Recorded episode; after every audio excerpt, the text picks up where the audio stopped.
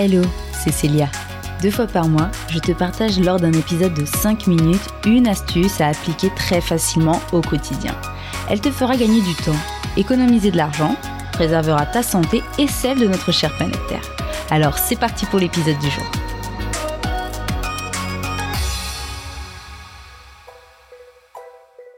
Ça y est, les températures s'adoucissent, le beau temps pointe le bout de son nez.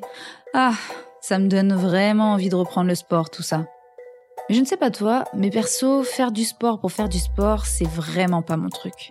J'ai besoin de m'amuser ou de faire quelque chose d'utile pendant que je me dépense.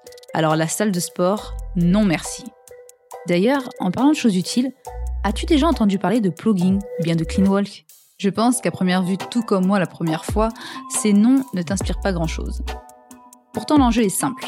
Il s'agit à la fois d'allier pratique sportive, dans ce cas-ci la course à pied ou bien la marche, avec un geste pour l'environnement. Plus précisément, il s'agit de courir ou bien de marcher tout en ramassant des déchets dans le même temps.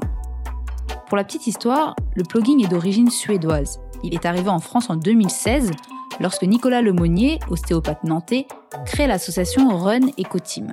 En revanche, la date de lancement du mouvement Clean Walk n'est pas si évidente. La plateforme cleanwalk.org a été lancée en juin 2019 dans le but de fédérer et mobiliser un maximum de personnes dans la lutte contre les déchets sauvages et la pollution des océans. Sache que ces initiatives existent dans plus de 100 pays. Donc même si tu écoutes cet épisode de l'autre côté de l'Europe, pas d'excuses, tu peux parfaitement y participer. Mais alors, pourquoi allier le sport à la protection de l'environnement? Eh bien sache que d'après le dernier rapport de WWF, il y a 80 000 tonnes de plastique retrouvées chaque année en France dans la nature. Ces plastiques trouvés dans les océans, les mers et les rivières sont ensuite dans ton assiette.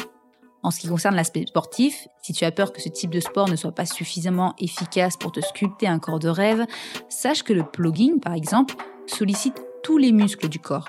Il faut à la fois se baisser, se relever et porter les déchets récoltés, de quoi travailler aussi bien les abdos que les biceps.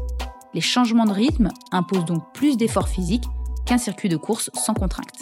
De plus, cette pratique a également un intérêt préventif, car le regard extérieur éveille les consciences et sensibilise les passants sur le problème de la pollution et des déchets plastiques. Donc faire du plugging, c'est en quelque sorte sensibiliser le monde autour de toi sur les enjeux environnementaux et surtout sur la pollution due aux millions de déchets présents dans la nature. Si mes arguments t'ont convaincu, sache que tu peux retrouver tous les événements de la Run Eco Team sur leur page Facebook. Le mot d'ordre de ce groupe est un run égale un déchet. Tu peux également nettoyer ta planète avec One Piece of Rubbish, une initiative citoyenne venue de Marseille qui propose à tous de ramasser chacun dans nos rues un déchet par jour. Et sache que tous les ans se déroule le World Cleanup Day, et cette année il aura lieu le 18 septembre.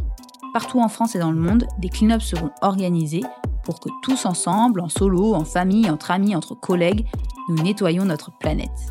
N'hésite pas à te rendre sur leur site www.worldcleanupday.fr que je te mettrai bien évidemment dans la description si tu souhaites y participer. Alors grand sportif, débutant ou bien simplement curieux, maintenant que tu as toutes tes infos, c'est à toi de jouer. Voilà, j'espère que cet épisode t'a plu.